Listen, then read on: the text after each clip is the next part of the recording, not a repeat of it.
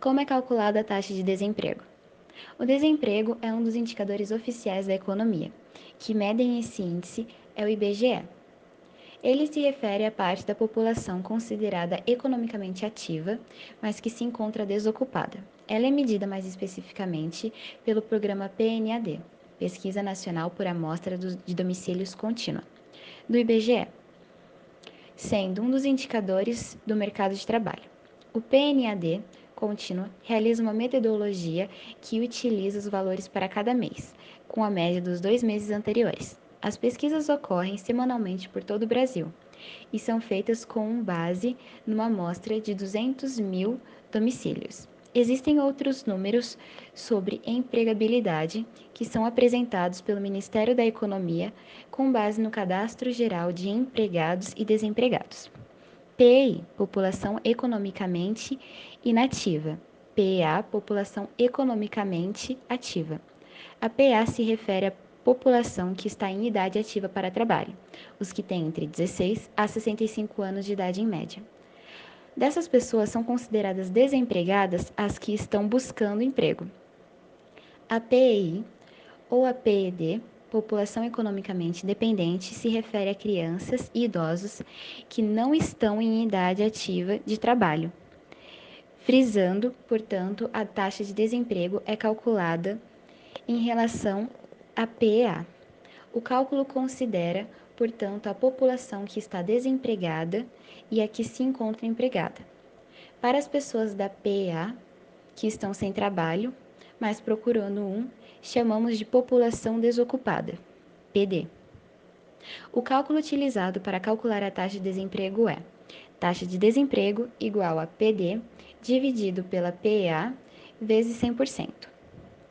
População desalentada, aquelas pessoas desempregadas que gostariam de estar empregadas, mas não procuram mais. Bom, segundo o IBGE, é, é classificado como informais os trabalhadores empregados no setor privado sem carteira assinada, empregados domésticos sem carteira assinada, empregador sem registro no CNPJ, trabalhador por conta própria sem registro no CNPJ e trabalhador familiar auxiliar. Esse registro é medido com precisão separadamente, mas dependendo do lugar de consulta, pode estar inserido na proporção de trabalhadores ocupados, os trabalhadores empregados, né? E existe um cálculo da proporção de trabalhadores informais ocupados em relação ao total de trabalhadores ocupados no geral. Eu vou falar alguns dados sobre o desemprego no Brasil. Os primeiros dados da taxa de desemprego de 2021 divulgaram que o desemprego atinge 14 milhões de pessoas é a taxa mais alta da série histórica da pesquisa que se iniciou em 2012. A taxa em porcentagem representa 14,1%. Se formos considerar os trabalhadores subutilizados no mercado de trabalho, aqueles que são desempregados ou subocupados, e incluindo os desalentados, temos um total de 32,2 milhões de brasileiros com a falta de trabalho. Houve também um aumento no número de pessoas ocupadas no fim 2020 para 2021. Esse aumento foi de 4,8%, representante de 3,9 milhões de pessoas a mais no mercado de trabalho. O nível de ocupação começou o ano em 48,6%. Sobre o trabalho informal, a maior parte do crescimento ocupacional foi o mercado informal. O número de pessoas sem carteira assinada no setor privado subiu 11,2%, representando 980 mil pessoas. Pode-se dizer que a informalidade puxou a alta do índice de ocupações. O número de desalentados é a maior da história e, chega, e chegou a 5,7 milhões de pessoas. Causas para o desemprego no Brasil.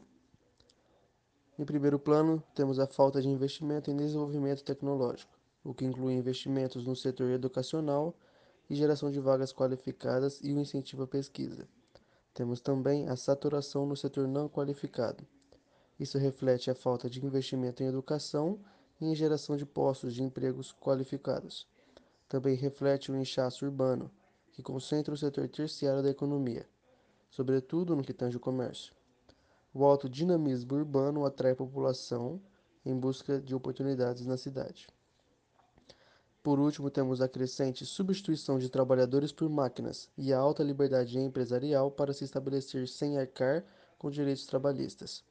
Com a alta liberdade empresarial, que busca o lucro e conseguir estabelecer seu, seu produto a um preço competitivo de mercado, muitas vezes trabalhadores são substituídos por máquinas. Um bom exemplo disso são os caixas de metrô, que são substituídos por uma máquina que recebe seu dinheiro, emite seu cartão e te dá o troco. Ao mesmo tempo, muitas empresas têm se ausentado da responsabilidade de arcar com direitos trabalhistas. É a chamada uberização do trabalho.